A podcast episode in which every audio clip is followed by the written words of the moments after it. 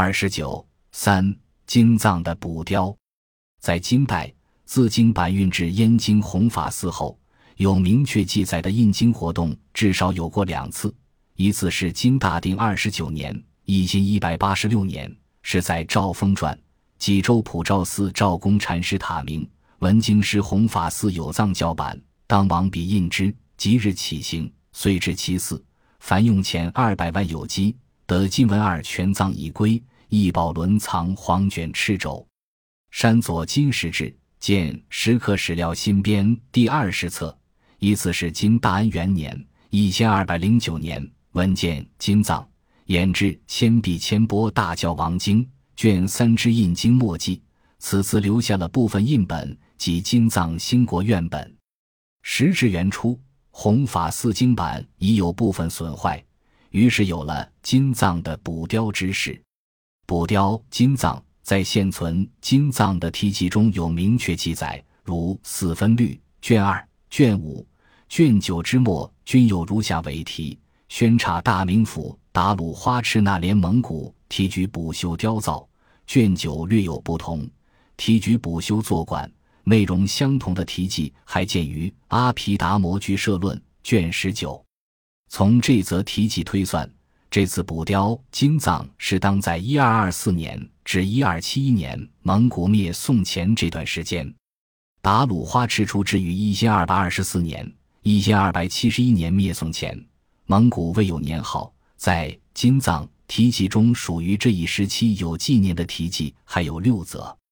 其中的四则分别见于《瑜伽师地论》的卷五十六、卷五十八。卷九十七的版型见或卷末，同记于蒙古人寅年一千二百四十二年，即元太宗窝阔台去世，皇后乃马真称制之年。另两则亦为戊戌年一千二百三十八年，见《阿毗达摩显宗论》卷一；亦为癸卯年一千二百四十三年，见《摄大成论释》卷四。从题记看。比较集中的年代是壬寅年前后，然而关于此次补雕金藏到底始于何时，由谁主持，尚有不同的记载。元氏祥迈所传《至元变伪录》卷五载，大元起作卷一法门，太祖则明诏首颁，洪护资道；太宗则是京造寺补雕藏经，湛然居士文集。卷十四收录了耶律楚材的一首题为《补大藏经版书》的诗。此诗云：“十年天下满兵哀，可惜经文半截灰。玉溪微尘出经卷，随元虚动世兼才。”这说明补雕金藏是当时于元太宗时，由元太宗发起，耶律楚材可能始主其事。耶律楚材在燕京攻陷后降蒙古。一直随侍成吉思汗。蒙古太宗四年（一千二百三十一年），封中书令，乃马真氏，称至十亿在位，病逝于癸卯年（一千二百四十三年）。耶律楚材晚年十分重视文化事业及经济的整理。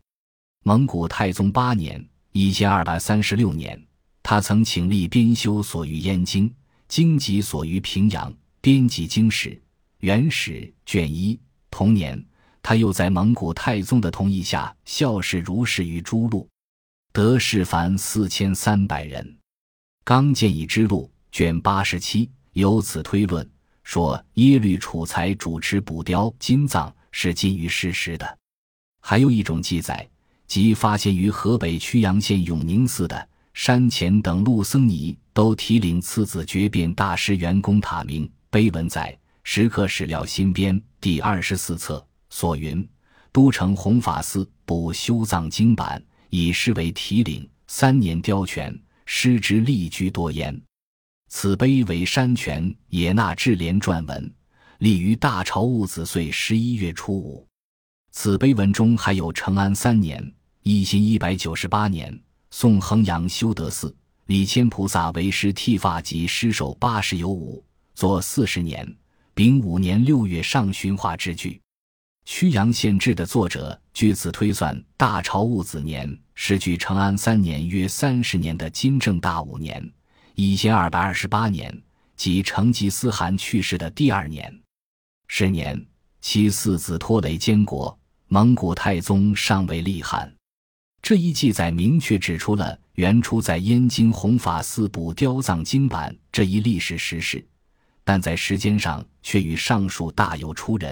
似乎此次补雕经版不仅开始于元太祖之时，且已补雕完工，这无疑与现存金藏所反映的实际补雕的年代是不相符合的。这次补雕金藏是一次规模较大的行动。正如耶律楚材所述，是广集世间之才而开展的一次由当局组织的活动。从现存金藏中有关补雕经版的题记中知道，这次补雕集中的原出地属中书省，即今天的河北、山西、山东及辽宁几省数十所大寺院的雕经僧人。